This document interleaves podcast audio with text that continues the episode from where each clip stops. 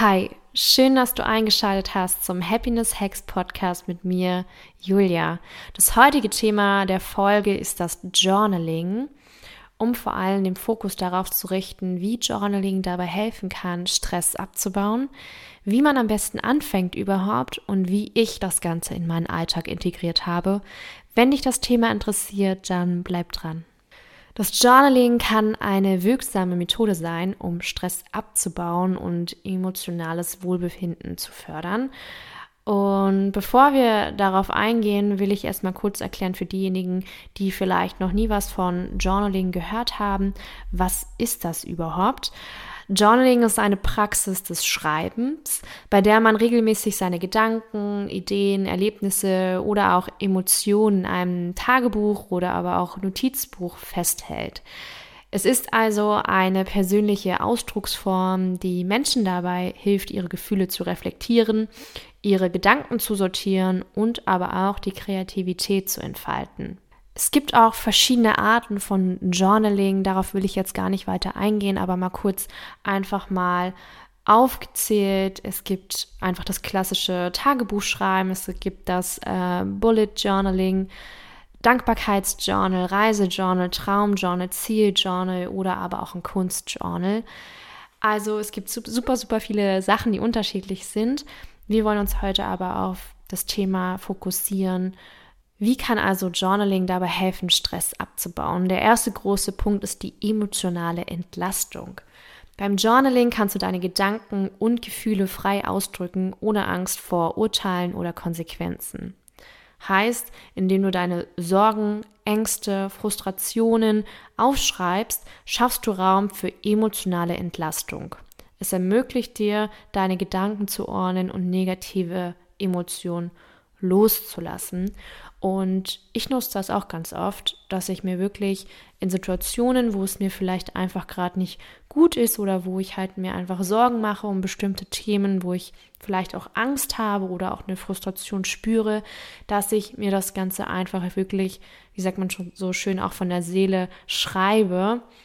Warum? Weil ich dann einfach auch sehr viel achtsam bin, wie es mir eigentlich gerade geht und aber auch, das ist wirklich nur für euch. Niemand liest das, niemand bildet sich darüber ein Urteil und es gibt auch keine Konsequenzen. Und man kann den Kopf wieder auch freier bekommen, indem man halt diese ganzen Sachen einfach aufschreibt. Zweiter Punkt, Reflexion und Verarbeitung. Durch das Schreiben im Journal kannst du eine tiefere Reflexion auch über die Stressoren, Herausforderungen und Belastungen durchführen. Du kannst Ursachen, Muster identifizieren und mögliche Lösungswege oder Bewältigungsstrategien erkunden. Das hilft dir, einen klareren Blick auf die Situation zu bekommen und dich besser darauf einzustellen. Dritter Punkt ist der Perspektivenwechsel. Das Schreiben im Journal erlaubt es dir, aus einer distanzierteren Perspektive auf Stressoren und Probleme zu schauen.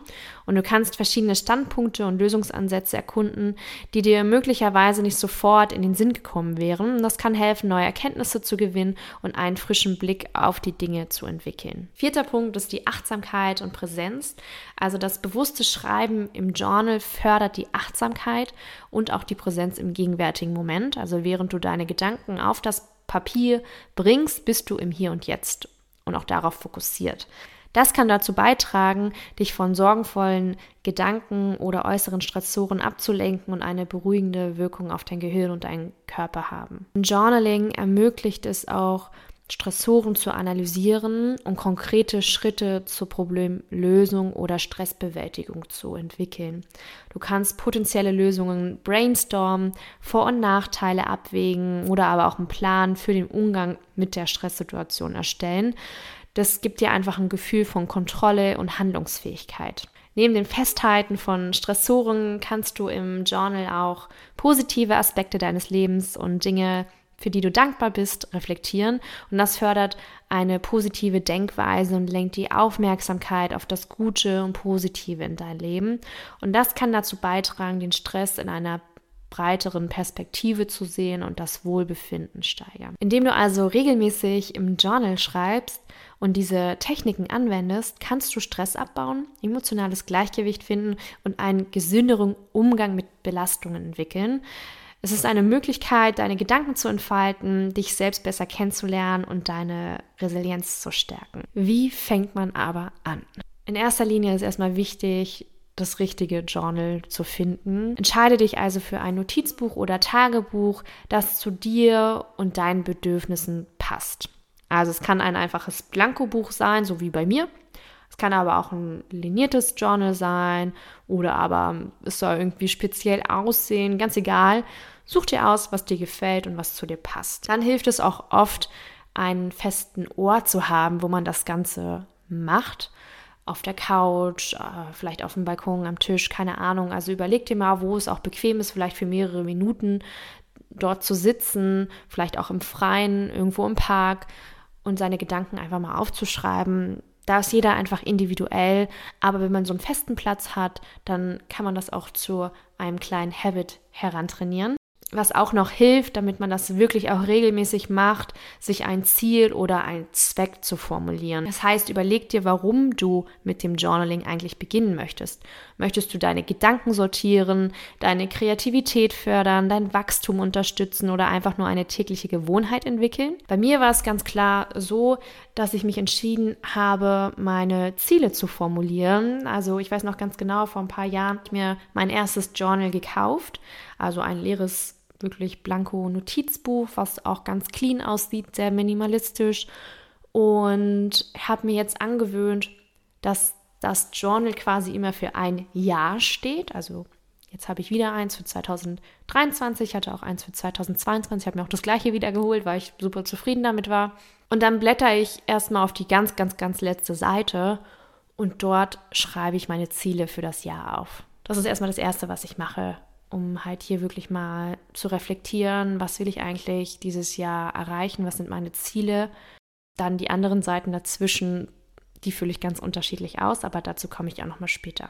Was auch noch hilft, nicht nur einen festen Platz zu haben, sondern auch eine feste Zeit zu haben. Ne? Sei es am Morgen, sei es irgendwie vorm Schlafen gehen oder aber auch irgendwie während einer Pause, während des Tagesablaufs, also indem du eine regelmäßige Routine etablierst, wird das Journaling zu einem natürlichen Bestandteil deines Alltags. Wenn du mal nicht weißt, was du schreiben sollst, können sogenannte Journal Prompts eine gute Hilfe sein. Das sind also vorgegebene Fragen, Themen oder Schreibimpulse, die dir als Ausgangspunkt dienen. Du kannst die im Internet einfach suchen oder auch bei Pinterest oder guck auch nochmal auf meinen Instagram-Kanal da teile ich ab und an auch mal welche. Beim Journaling geht es vor allem darum, deine Gedanken und Gefühle zu erfassen, ohne dich irgendwie um Rechtschreibung, Grammatik oder Schönheit der Formulierungen zu kümmern. Also schreibe einfach frei von der Seele und sei ehrlich zu dir selbst. Und wichtigster Punkt zum Ende, Journaling ist keine einmalige Sache, sondern eine langfristige Praxis. Also sei geduldig mit dir selbst und gib dir Zeit, um die Vorteile des Journalings zu entdecken.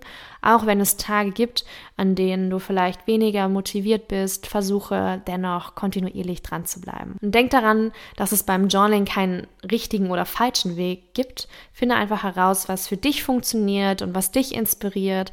Und das Wichtigste ist, dass du Spaß daran hast und es dich irgendwie unterstützt, dich selbst besser kennenzulernen kennenzulernen und dein Leben zu bereichern. Ich habe ja schon gesagt, ich kaufe mir quasi ein Journal für das ganze Jahr und blätter dann erstmal auf die letzte Seite, um meine Ziele zu definieren für, die, für das Jahr. Ne? Also die Jahresziele aber auch die Monatsziele, Wochenziele, die finden sich da auch wieder.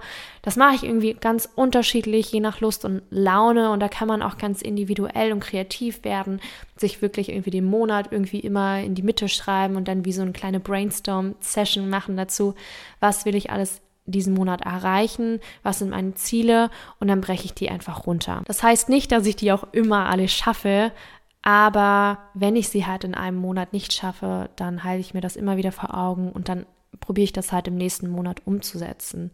Das heißt, ich verbinde mich quasi damit dadurch irgendwie immer wieder mit meinen wirklichen Zielen und Träumen. Ich habe dieses Journal eigentlich immer mit dabei. Also auch im Urlaub zum Beispiel, wenn ich auf Reisen bin, weil hin und wieder kommen mir einfach irgendwelche Gedanken auf, die ich einfach aufschreiben möchte.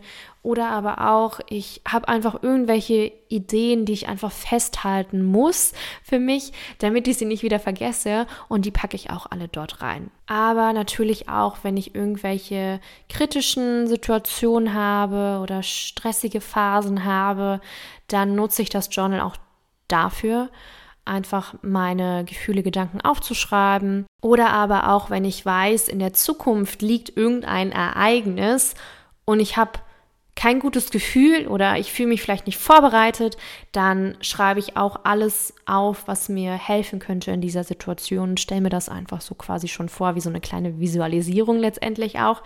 Und schreibe wirklich alles runter, was mir in der Situation helfen könnte oder wie ich darüber denke.